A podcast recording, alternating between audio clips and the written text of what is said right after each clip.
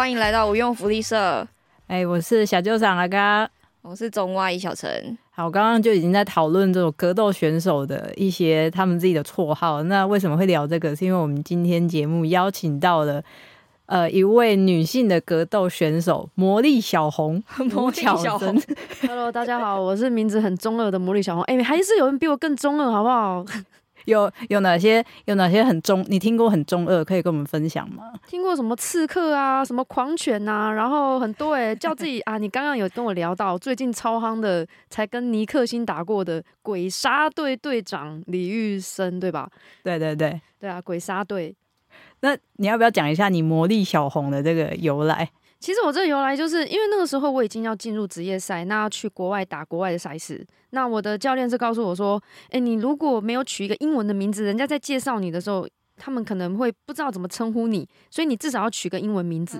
那我就想超久，可是我觉得英文名字我就是想不到可以跟我比较合适的。那我最后我就决定跟我教练讲说，不行，我就是要叫中文，我要让他们用很破的中文把我的名字讲出来，什么茉莉秀红雾俏 正。对我宁愿听到这个，我也不要他用一个我可能听起来很不熟的英文来叫我，你知道。茉莉球，茉莉，茉莉，这是这是乡音，好不好？对，然后等下在讲有山东腔哎，有啊，看去哪一个国家，哪一个国家的腔调就不太一样，你知道？所以他们真的在台上，真的就是讲茉莉小红这样。呃，他们会讲那个，因为他们觉得茉莉小红实在太难念了，所以我的教练又给我取一个叫非常很奇怪哎，因为茉莉小红翻起来就是小红嘛，小红就直接叫 Miss Ray，超没创意的啊！我觉得 Miss Ray 弱掉，弱掉，没有那种。中二感，对对，所以我其实还是希望人家叫我莫小红。那 Miss Ray 就是，哎呀，那如果跟外国人介绍我，我就我会跟他讲说叫我巧珍，我不会跟他讲我叫 Miss Ray，因为他们一定很奇怪，说怎么会有人叫 Miss Ray。好，那我们哎，我们先刚刚先讲那么多，我们先稍微简介一下，就是 Miss Ray 茉莉小红，茉莉吴巧珍教练她的身份呢，就是呃，巧珍教练她现在是一位职业格斗选手嘛。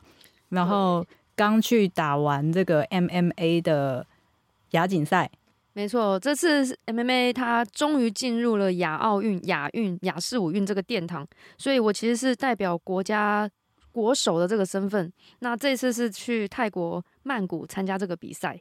他以前 MMA，哎，我们讲一下什么是 MMA 好不好？小陈，你刚刚不是是在问说拳击跟综合格斗到底差别在哪里？对啊，就是我不知道。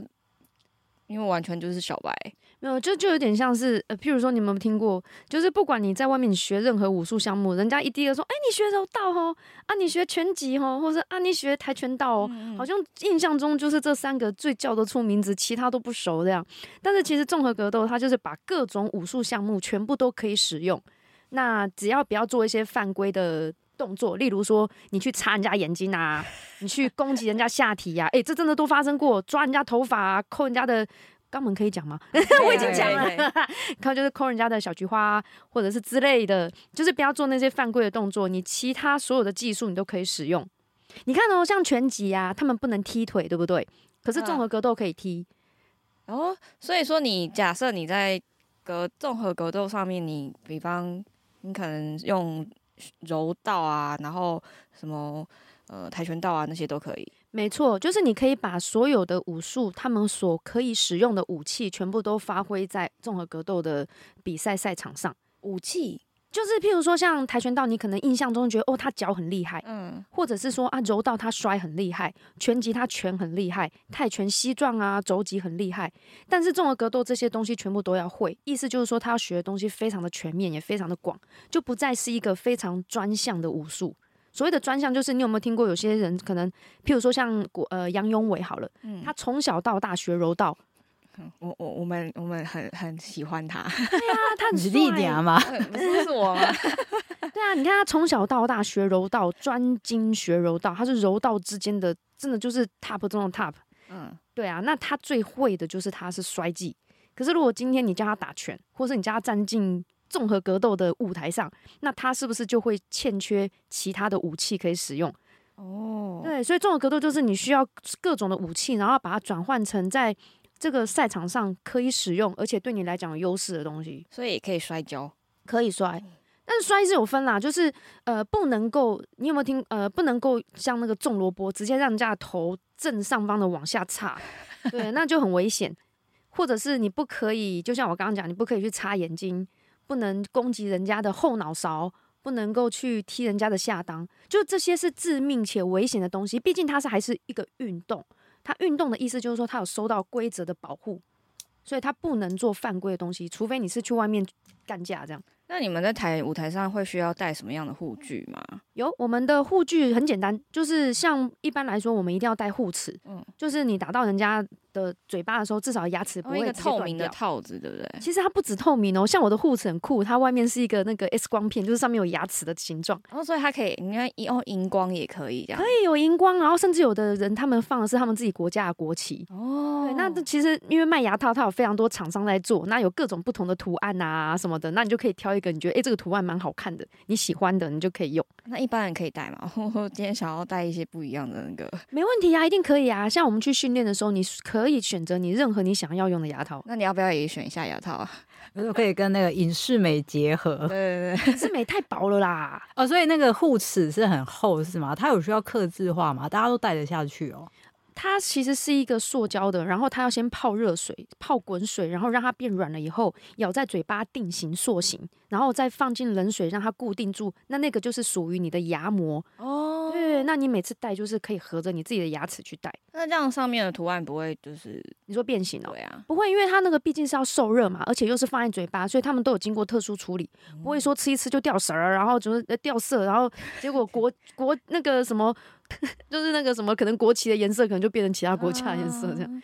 哎，那这样听起来要打综合格斗的话，就是那个门槛好像很高哎，因为你好像什么都要学，对吧？我觉得是没有错，因为你等于你要把你原本的时间全部分配到各个项目去学习。可是综合格斗就变成你可能。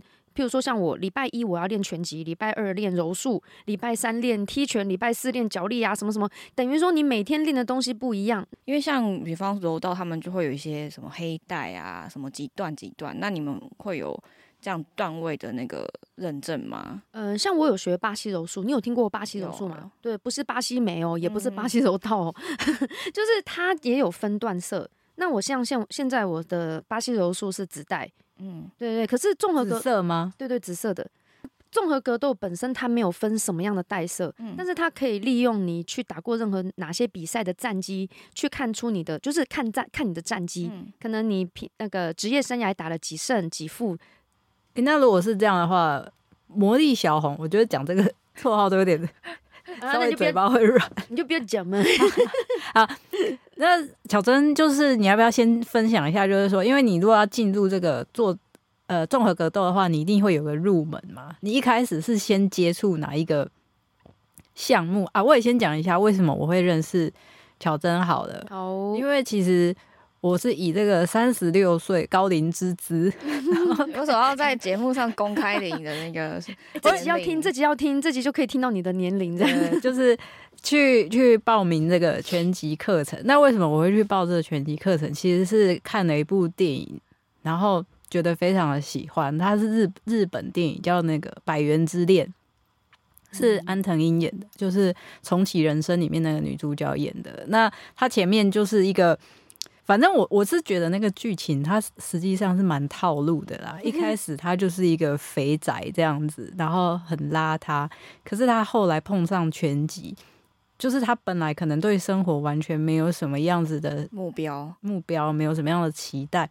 可是呃，学了拳击之后，他站上擂台之后，他说他非常想赢。想赢的欲望是让他激动到哭出来。那实际上在他肥宅的那个时期的时候，他遇到更糟糕的事情，可是他完全没有哭。但是因为这个胜负的荣誉感，他哭了。然后我那看完那部电影，大概也是安藤英太会演，我就觉得说，人生好像要去学一个某一某一种让自己会有荣誉感，然后会有一点目标或对有竞争感的运动。好，于是就认识了乔真教练。然后乔真教练的身份其实也蛮酷的啦。当然，大家可能有一些人知道，就是他上班就是有正职工作，是当我是牙医助理，对，很酷，牙助。然后又一边又是职业格斗选手，然后再来还还要当教练，你要不要讲一下？就是说你为什么会开始？对啊，而且其实我像我刚刚听到你说，你之前是因为看到电影《百元之恋》，我觉得刚刚听到你讲述里面内容，我觉得哎，有点像我哎，因为我以前是个肥仔，你知道吗？我以前我我不骗你，我多肥，你看我我其实我的身高是一百五十六。但是我以前肥到七十公斤，就跟球一样，而且我完全没有自知之明，就是我不照镜子，或者是照镜子，我也不会觉得自己哪里有问题。所以有迷之自信吗？就是没有在乎这件事情，然后好像自动脑袋自动忽略自己很肥这件事情。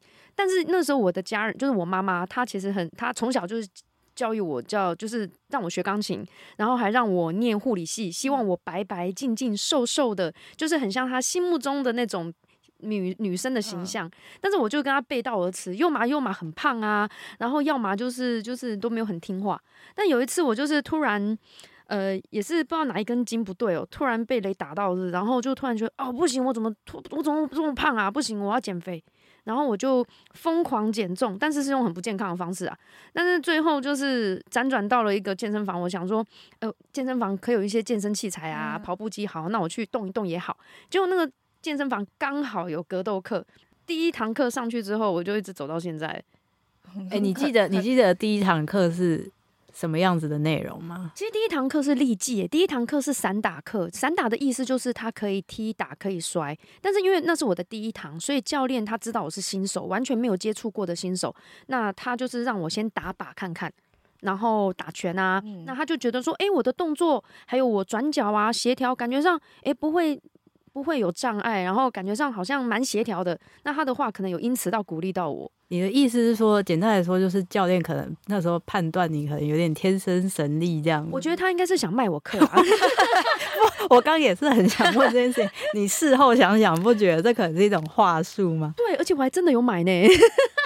所以就真的买了那个教练的格斗课，然后就开始踏上。就开始练习是这样子，呃，应该是说，我觉得不管他是不是话术，但总之就像你讲的，你说在台上有一个想要赢的决心，我想要有一个挑战，那我从来没有站在擂台过，没有跟人家打过，从来没有挨过拳头。然后那个时候，我一开始原本都是上团课，没有花钱，可是他们馆内有一个馆内的比赛。就等于说，哦，有比赛可以参加了。那那个时候，我的胜负欲就突然不知道被冒起来。那我就跟那个教练说，我要跟你买私人课，我想要加强，我想要，呃，我想要类似像特训一样。那我就开始就是花钱，然后让教练带我一对一，然后去精进我的技术啊，看我的动作啊，什么什么什么的。你也是看到比赛就突然想要参加，然后就去报私人课。对啊，我那时候看到比赛，我说，哦，我觉得我可以参加看看，因为那个比赛其实门槛蛮低，它就是馆内赛。就有点像是只有馆内，而且是新手杯。你是馆内的员呃会员，然后你从来没有打过比赛，你没有学过什么武术很久。譬如说，如果你从小学跆拳道什么，你可能不行参加。你都要是以新手的身份去报名这个比赛，那我觉得 OK 啊。那大家都刚学，那大家应该都差不多吧。但是我想要作弊，我想要练更多，所以我就叫教练帮我上一对一这样。这是也是套路啊，就就是因为要举办那个比赛，所以就是要又可以卖更多课程，就是那个菜鸡之战。刚刚有讲到说，二十九岁才开始练是吗？对，其实实际上是这样，没有错。二十诶，二十九岁对于，因为我们印象中觉得说，运动选手好像就是要年纪很小就要开始培养，包括那种国外泰拳，大家都是那种四五岁就四五岁开始练，四五岁就要比赛，你知道？对啊，那二十九岁其实到底来说，会不会格斗界来说啦，到底是算晚吗？还是还好？其实真的算超晚。超晚，要不然大家都几岁开始练？应该是说，如果在格斗界，如果是比较像职业规模的，或者是一些联盟，他们你听到那些什么世界冠军啊，什么打了几百胜的那种选手，他们就像你讲的，从小可能四五岁就开始练，就开始打比赛。那他们的战绩、他们的基础啊、基本功跟他们的所有的东西培养，一定是从小就一直拉到现在。那相较于我二十九岁才开始接触，一定是超级无敌晚，没有错。那问题是你，你是觉你会觉得说那个那个碗是一个呃社会价值的碗，还是你自己觉得，比方说体能上、心理素质上，好像真的有差人家一些？一定有，绝对都两个都有。像我之前，我以前啊，我在打比赛的时候，我就会常常就是会觉得很担心，因为像每一次跟我练习的，或者是跟我打比赛的选手，他们要么比我年轻。要么就是可能比我早练，所以我就会觉得说啊，糟糕，我年纪比他们大，他们年纪比我小那么多，我会不会体力不如人家？我会不会打一打比赛我自己累死，或者是怎样怎样怎样？可是后来我发现这个部分我多虑了，因为。嗯，也像你讲的，就是以社会上来讲，如果我那么晚出发，然后我有这样的决心，其实我会花更多的心力、精神，以及我会更加珍惜我每一次训练的机会。你的那个心态啊，很真的正向哎、很符合，很符合全集电影的那种 我 呃主角的心境转折。有一点，但是我觉得就有点可能，就像我比较不服输，所以我会觉得说，我既然已经踏进去，那我又不想输，也不想要就是表现不好，感觉很像怕会出糗啊，然后我就会想要努力去表现，就是想要硬撑也要把它撑下去，这样。那你觉得，就是你从踏入开始练之后，你最大的改变是什么？改变哦，我觉得我的心态改变很多。那我的身形上面，我也觉得我也比较精实，比较精壮，也比较健康。对，现在现在完全不是肥仔哎、啊。那吃东西会有改变吗？我觉得呃，吃东西比赛的时候会，但平常我还是很喜欢吃垃圾食物。哦，因为我我我前几天才刚看到一个那个 UFC 选手的介绍，他叫什么 Olivera，呃，对，Olivia，对，然后他是就是说他好像后来表现的非常好，他他是一个。巴西人，然后反正他是一个蛮厉害的选手，然后大家都说他很他蛮厉害的，然后后世看俏。可是他前期最为人诟病的就是他每次过磅秤都不过，就是常常超重嗯然后所以就我就看那个 YouTube 频道的那个播报，他就说，反正他最大的敌人可能就是胖磅秤。没错，这其实也是我们每一次打比赛都会遇到的敌人。诶、那你如果在打比赛之前，大概都要怎么样去控制你的饮食？就是你，譬如说像我打比赛，我就知道我要打多少量级嘛。嗯我们有量级之分，那我们就会知道说，譬如说比赛之前，我需要开始如何控制体重。那我可能就是开始要呃少吃一点碳水啦，或者是因为我还是要吃碳水，因为我们的运动不是那种什么有氧马拉松那种，我们是需要爆发力的，所以我们一定要有碳水去转换能量，我们才有办法有这个爆发力。那我要多摄取更多的蛋白质，那然后睡眠要可能要更充足一点，就尤其是女孩子，就是你吃太多盐，你不是就是身体会水肿，嗯，对，水分会停留在身体里面，那你比较难消除这个水分的重量。所以其实减重有时候除了在饮食上面调配之外，连你喝水啊，还有你吃的那个调味料的那些，你都要很注意。女生打综合格斗，我光是用想的，我就觉得她有很多坎呢、我是非常多 生理期我就不想去上课了，还打比赛，哦就是说好几年，然后这样打，你觉得难道真就算你的心态非常的正面好了，就是难道真的没有觉得哦很想放弃的时候吗？因为你好像也是国内第一还是第二位的职业，对，其实是其实是蛮少数的人，没有错。对，哎，为什么成为职业格斗选手那么难？然后业余跟到底要怎样才能变成职业？我觉得这有点像是你能够在这条路上坚持比较久，然后还有就是，我觉得也是跟机缘，还有我觉得运气，我觉得可能是我运气上也算蛮好的。就是女生毕竟人数比较少，所以感觉相对来讲，你能够往上爬的几率好像稍微比男生高一点点。因为男生每次打比赛，可能他这个量级竞争人数超多，那他要打败好多对手，好不容易才能打到冠亚军。可是女生有时候对手没那么多，可能我打个一两场，我就有机会打打到冠亚军。所以这是女生跟男生之间有一点点落差的情况在，因为人数的比例上差很多嘛。讲到说，你说有没有容易想要放弃的部分哦？就是如果以身为女孩子来讲的话，比较常遇到挫折，就是训练的对象很少有女孩子，尤其是我练综合格斗的时候，都没有任何女孩子跟我一起练，那我都是跟男生一起。那有时候可能男生的力量啊，还有他们体型本来就优劣于优势于我，那我很容易没有办法做我想要做的东西，甚至就被在地上碾压，在被在被地上烂揍啊，揍到爆，捶到爆，然后感觉上就是哦，干好委屈哦。然后但是我会觉得说没有关系，我现在在这边被你压，那搞不好我在打比赛的时候跟我同量级，我比较能够去对抗。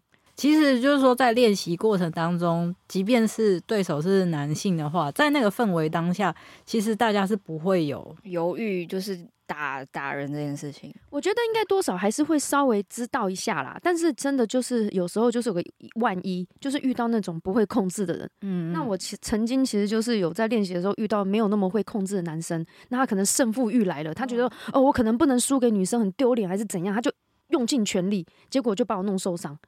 对啊，这其实蛮是伤到。哪里？伤到哪？嗯、我记得有一次他摔我，结果他摔的那个速度太快，他整个压下来，结果我的脚踝的韧带就裂掉了。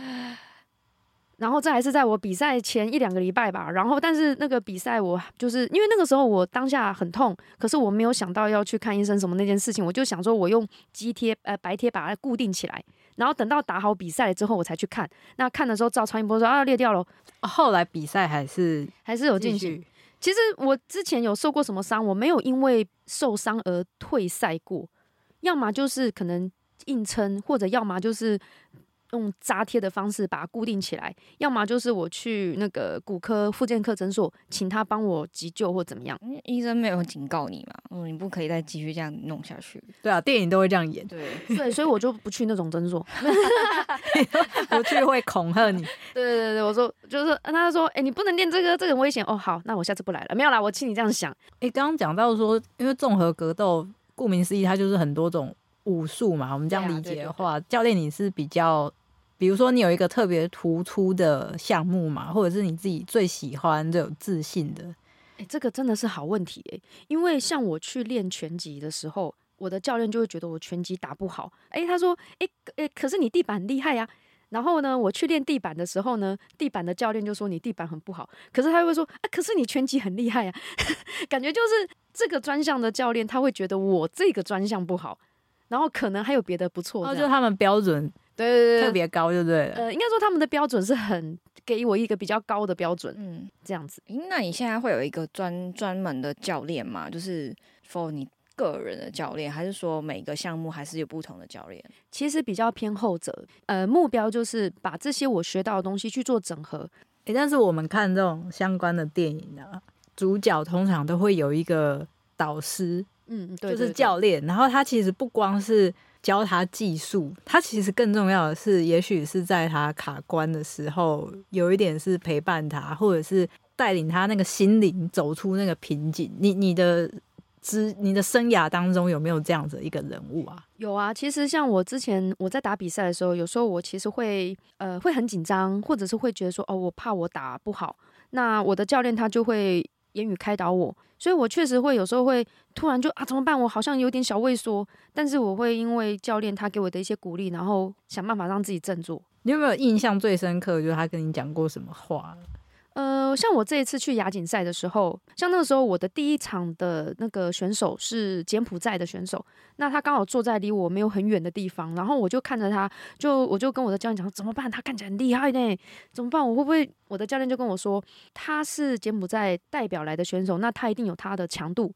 那你是台湾派来的选手，那你也有你的强度。那既然你们都是被自己的国家派来的顶尖选手，那你怕什么？我说，呃，好像有点道理。然后你也是很容易被说服哎、你超容易被说服。脑波很弱，欸我觉得，我觉得要走上这一步哦，脑波不能太强，因为你脑波弱，你才会傻傻的干，你才会有干劲，你才会傻傻的，然后傻人就有傻福。我觉得，巧珍她是打综合格斗，但实际上他私底下为人非常的客气啦。然后我这样讲好了，就是我们这种上团课，其实我们都是一群小白，有时候真的觉得自己动作真的是糟到一个不行。然后但是教练都还是很有耐心。呃我是在什么时候比较释怀呢？是因为看到教练的线动，他还有教小朋友，我想说啊，那这个一定耐心超足。就是说，因为你刚刚有讲到，就是说你之前学了很久的钢琴，十六年是吗？对对对，然后再加上可能家人对你的期待是做一个温良恭俭让，然后很大家闺秀，大家闺秀，对，要很白很瘦，跟日系还是韩系的那女生腿细到不行的那种瘦。呃，他们对于你打嗝都有什么想法？那还有就是，你既然你你以前是被教育成这样的人，但是嗯我觉得上擂台就是你要去释放你的狼性这样子。狼性，对啊，你 你第一次上擂台的时候不会打到人，不会很想要跟人家道歉吗？我练习的时候打到人都会一直跟人家道歉的。其实我好，我现在还是会。我现在呃，应该说我现在上擂台已经不太会跟我对手道歉。可是我在练习的时候打到别人，我还是比较，我还是蛮会跟我的对手道歉。呃，而且我可能是学护理系的，所以我就觉得我会有那种妇人之仁，感觉打到你我一定会很痛。所以像我之前有一次，我打到人家还是踢到人家的脸这边，他刚好没有防守，他手掉下来了，脚直接上到他的脸，我当场下跪下来，我说对不起。对啊，啊，对方是一个男生，还比较还比我壮，可是我却还是会觉得我会怕伤到他。但是教练每次都说你不可以这样，他那么壮，然后你踢他，他不会怎么样啦，或者是说，然后他说你现在那么介意，你上台怎么办？我们其实一般的那种礼教啊，都有被规范嘛，就是说你为人就是要有礼貌，但是你上台之后，真的就是要，好像真的是完全把那个狼性都释放出来。那你们就是比赛打完，就是台下的时候会去关心一下对方，会，会我觉得这个就是一个运动家精神，这也是让我觉得很棒的地方。我们上台前，教练就说你要把他打死，你要把他当仇人打，或者是你不能放水，或者是你放水就是对你的选手，就是对你的对手的一个不尊重。你今天不杀了他，他也会来杀掉你。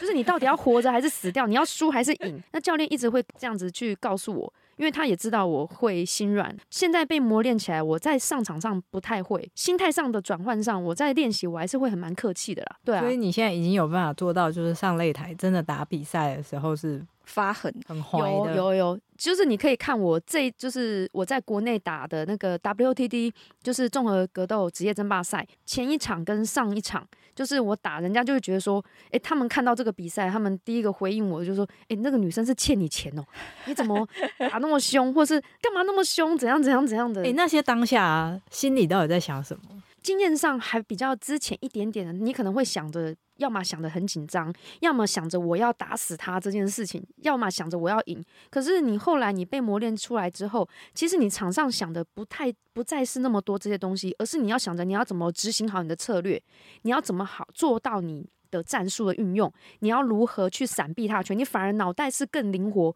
更有 fight IQ。你 Fight IQ 就是打斗的 IQ，对，打斗 IQ 就是你要如何去应对的 IQ。那因为上场，其实像我一开始打比赛的时候，我会紧张到台下的教练喊什么我完全听不到，或是自己想到什么照本能的做，然后教练喊什么我都没有在听。但是现在就是可以听到场下教练叫我做什么，然后我可以在就是场上马上去做一些执行。哎、Fight IQ 这个是可以练习怎么提升吗？可以诶，我觉得其实你在练习跟对练的过程当中，你不要把情绪输赢的这件东西放在第一位。哦，像你在像我们在练习，你看我们在上课啊，或者是训练的时候，我们就是在训练 Five IQ。你要如何冷静，然后把事情做对做到，对错都没有关系，反正就是在练习，而不要像有些人，他可能在练的时候，他就想着哦，我不可以输给这家伙，那你就可以慢慢去提升你的 Five IQ。你就是要让你的心去沉淀下来。那你觉得 Fight IQ 就是它，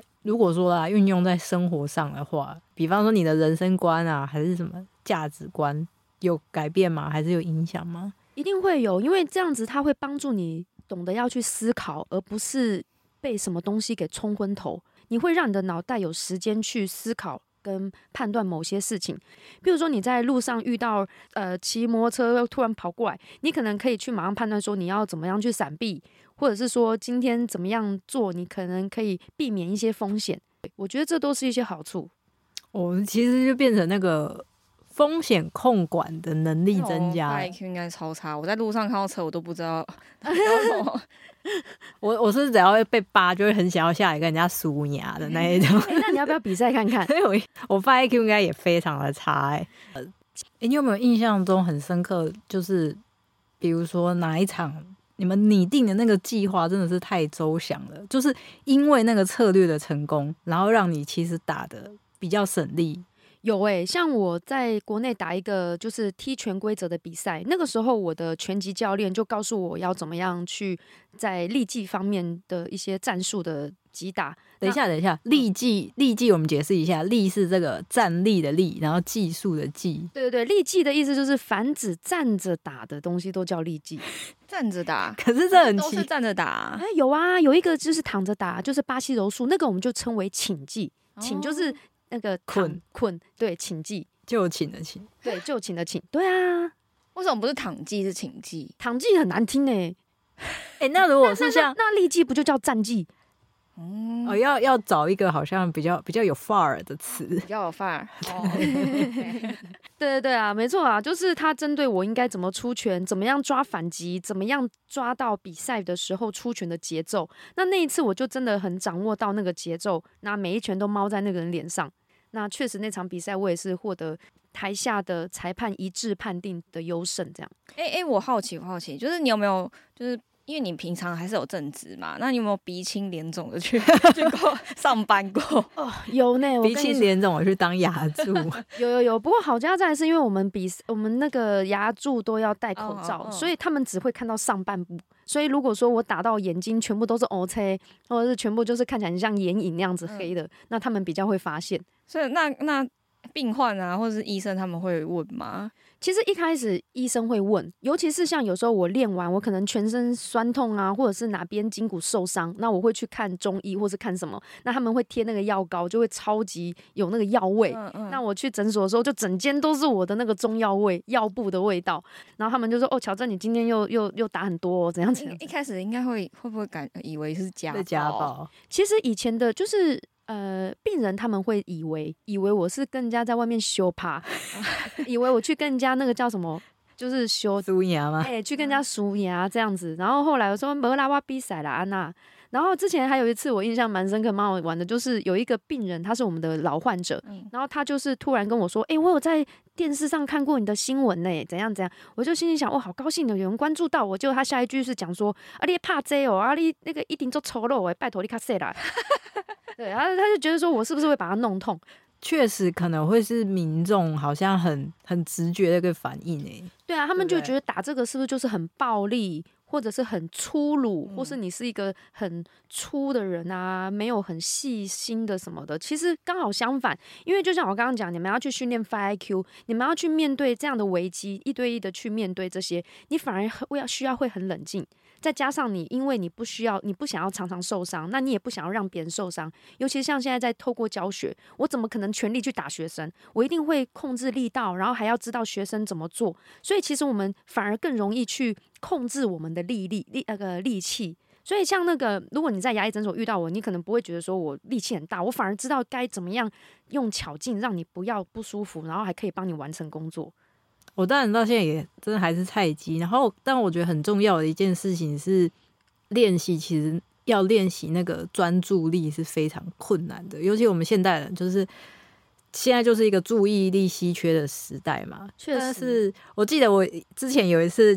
巧珍教练教我们打一套那种可能要连续的，然后我就对我就一直记不起来，然后我就在那边说啊，我就是手脚很不协调。就教练他就讲了一句话，他说没有，这个是专注力的问题。然后我自己也有发现，就是只要在踢在踢在打的时候有闪神说啊，等一下要吃什么，然后，那个动作一定就会跑掉，或者是就会动作会落掉。因为我觉得那个实际上。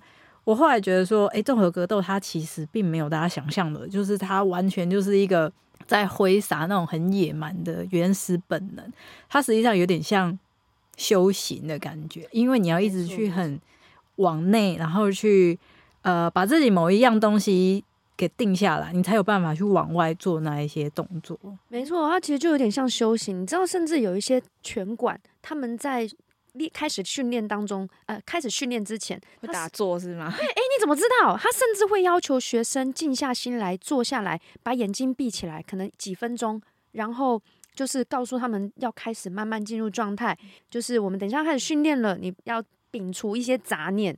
哎，你还有听过其他有没有就是一些拳馆，他们有这种其他有趣的，比方仪式这种例如说你到打坐啊，或者是现在很流行冥想啊之类的。我有听过，就是大家坐下来冥想的这一种，然后我有听过，就是呃，其实你应该也蛮常见，就是训练完之后，大家会把手合在一起，然后喊一个像对呼，就是有点像振奋、振作我们的精神这样。不管今天训练你觉得你自己表现差与否，还是你今天可能被吃了很多拳，甚至你觉得你今天练的没有那么理想，但是经过这对呼重新振作，那我们再继续这样子。你二零一九，呃，你说你二十九岁练到现在，那你觉得这几年之间，就是大家对 MMA 的感觉到底有改变吗？或者是你自己在拳馆的话，女生的比例有增加吗？呃，我现在待的 MMA 的拳馆，女生的比例，如果是 MMA，可能没有那么显著。可是其他项目，我觉得有开始增加。例如说，像练拳击的人变多，或者是想练踢拳，甚至练巴西柔术这种单项的武术的人变多。我觉得这也是一个很棒的开始。那因为其实每一个人他本来选择喜好本来就不同，有一些他们因为工作关系，他们不能被鼻青脸肿，所以他们选择练巴西柔术。那有一些他们不太喜欢在地上搂搂抱抱，好像跟人家汗汗水粘在一起。真的，这是真的。真的，这真的是一个很需要跨过的门槛呢。我跟你讲，之前有一次我在地上被人家压的时候，他的汗水直接滴到我的嘴巴里面，我好崩溃。你现在还会崩溃这个事情，我还以为你已经习惯了。哪有人习惯吃别人的汗的啦？可是确实，巴西柔术你就是要跟人家这边汗水交缠。哎，不只是巴西柔术嘛，我看泰拳，因为你可能你要画那个残暴嘛对对要对要残暴，我就觉得哦头好痛哦，就是 那个汗水体我知道液的交换。所以就是每个人他会去选择他自己可以接受的范围的东西。那我觉得这样至少他们有接触，有开始。我们巧珍教练这一次亚锦赛是拿到铜牌嘛？对对对，一胜一负。而且我觉得刚刚，我觉得 刚刚他讲到说，第一次第一站就是遇到柬埔寨选手，心里很抓。但实际上呢，出国之出国比赛之前的那个记者会，然后还这边撂狠话，说要把对手的牙齿带回来当纪念品，就是哎、诶这很这很好玩。我就会想说。比方说，像运动选手啊，尤其是这种格斗的选手，大家在赛前都很爱这边撂狠话。一定要啊，一定要壮大声势，然后要然后就算呛虾啊，要呛虾，你的意思是说，就算有点心虚，也还是要讲嘛？一定要。我觉得你就是要培养你自己那个胆识，就是你不能气势不能输输拉姆输丁，不能够气势输掉，你一定要先撂一些狠话，先让自己先也，我觉得也是像洗脑自己说，哦，我自己可能真的做到哦。因为我觉得，如果要我讲的话，我可能也只只能讲到说什么我尽力而为，那这个就真的 落掉，这超弱的。超弱。那他可能要先超车，先超你车一下，或者是按你喇叭一下，你就可以很近跑出来。对对对，那个狼性才会出来。对对对，就是其实我觉得这样也很好，就是你必须知道什么东西可以激发你的狼性。所以不管你是在不管是在做任何格斗项目或什么，就是你常常需要自己跟自己对话。当你越了解你自己需要的是什么，欠缺的是什么，你就可以去补强，甚至去隐藏你的弱点。然后你也可以知道怎么样去激发你的，就像你讲狼性的这一部分。呃，其实你说的是狼性，但是我们可以讲的是进入比赛的状态。哦，对对对，进入这个状态，你要如何进入这个状态？你的关键是什么？我的进入状态其实蛮特殊，而且这个每个人都不一样。有些人就像会他会去听音乐，那有些人他会打坐，有些人会玩电动，有些人会走来走去跟人家聊天。那我的话会一直干呕，干呕。哦对我就会可能也是因为紧张，不是会想吐或者是落腮吗？那我就是一直干呕。可是因为这个是我每一次比赛，因为我常比赛，然后很多人都看到我都这样，然后他们就觉得说啊，这个很像是那个就是录关落音还是怎样，就是有有有 东西要被附身了，对要被附身了，要上升了，怎打嗝之类的对对，要上升了。呃，乔珍要被什么东西附身了？他准备要被 k 进入嘎被 k 嘿，嘎。要准备进入状态了。对手准备那个吃不完兜着走了，这样这样这诶、样。所以你是在擂台边，然后狂呕一阵，那可能灯光来了，你就在一个英雄式的出场，是这样子。没错。而且像我们比赛，我们上台前不是都有那个休息室，或是那边那个就是选手休息室，或是你准备等着要上场的地方啊。那那你在那边，因为我刚我是超级无敌大声，然后可能全场都听到，然后包含我的对手也都听到。每一次我哎、就是干呕完，然后全部人都会就是转向来看我这样。所以你就是在休息室干呕，那个干呕是吐不出东西的。没有吐不出东西，就真的是不是那种吐东西，就是你很像你想要呕出什么、你觉得是？紧张吗？我觉得有可能是，我觉得一方一方面紧张，一方面告诉自己进入状态，这有可能就是我进入状态的其中一种方式。这个我真的没想过、很有欸存在感哎、然后大家记你忆根本是在干扰比对，赛，那记忆点就是哎、那个要吐的、那个要吐的来了。干呕真的蛮，我真的没有完全没有没听过。真的，场上我真的是每一次你？有看过？你有看过什么其他非常特别的？你印象中的哦？有些人还会边抖脚，然后边一直摇头晃脑，真的就很像要 K 档一样。这也很像要 K 嘎的吧？但打坐打一打，然后听到别人那边哎、这样子，所以你说他来干扰比赛。对，所以你说我在干扰人家，当他在打坐的时候，我就吵他这样。格斗选手他们有没有所谓自己很脆弱的时候，或者是自己觉得很无力的时候？一定有啊，像你刚刚说场上输赢这件事情，我也不是没有输过。那我其实像我这次去泰国打亚锦赛，我第二场输给中国的时候，我下来输，我那时候被判就是没有举我这边的手，我就是输掉没有错。可是其实我在宣判之前我就知道我会输了，因为打起来我知道我的分数没有赢过他。那其实我为了想要表现出中华台北的风度，我也不想要表现出我就是输了。输家的感觉，所以我还会跟镜头招手，然后感觉出我很自在、很自得，我并没有输了这场比赛那种氛围。可是当我们下台之后，我就真的倒在我的教练的怀里哭、欸，就是不是不是抱他啦，就是头点在他的胸口这样子，就是真的是眼泪眼泪一直掉这样。诶、我很好奇，像那种职你们职业选手啊，会不会其实很不喜欢听到“虽败犹荣”这四个字啊？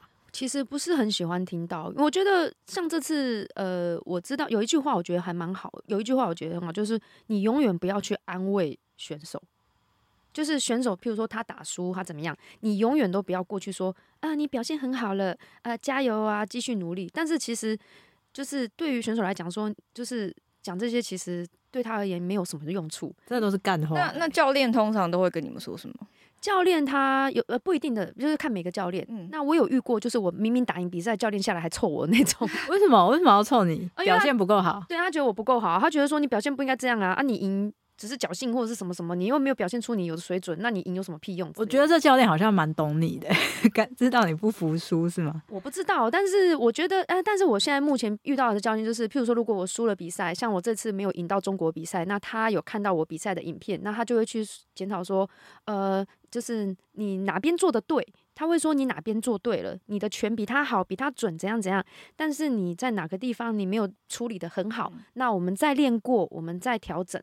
对啊，他不会让我一直去纠结在输掉，然后负面情绪上，他反而会希望我赶快恢复状态，让我再重新振作起来训练，这才是比较有意义的事情。诶，那如果说像这一次，比方亚锦赛也是一一群选手出去嘛，你们在看到其他选手，比方他可能输了，或者是表现不是很好的时候，你们会说什么吗？我们当然是不会去跟人家讲什么，因为毕竟语言不通啊，有很多像什么我是说，我是说，同样是那个台湾的的话，哦，会啊，就是我们会。哦，我觉得这个真的，我觉得我们的团结的心真的是比其他国，就是应该说跟其他国家比起来，我们的团结真的是很有力量。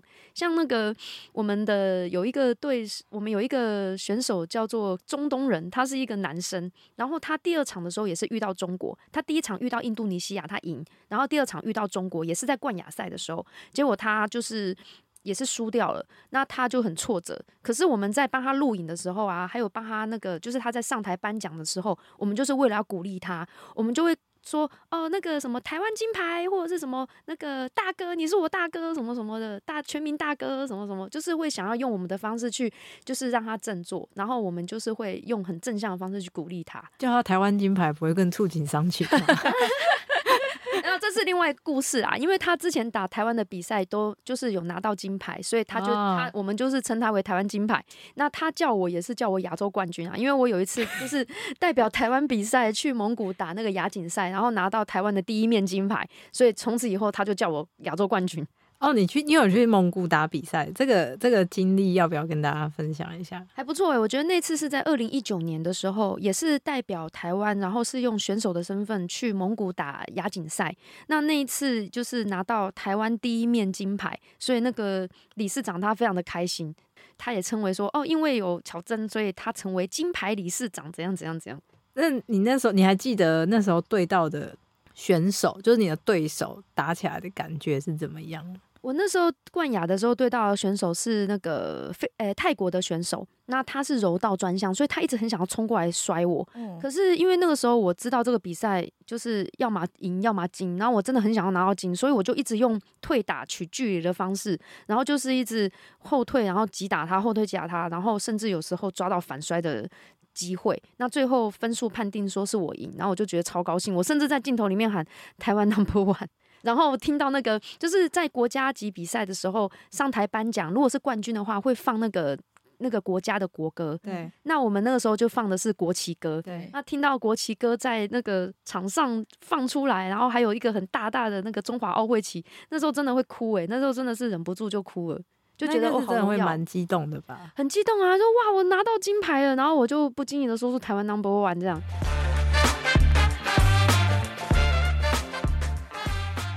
听了许多擂台上的故事，在下一集的节目当中，巧珍教练会继续分享当初家人反对他打格斗的过程，还分享了更多他不为人知的一面，敬请继续收听。无用福利社有 IG 喽，欢迎追踪。现在在 Apple Podcast、First Story、Spotify、Google Podcast 都能找到无用福利社。记得留下五星评论，并推荐给你也喜欢格斗运动的朋友。我们下一集见喽！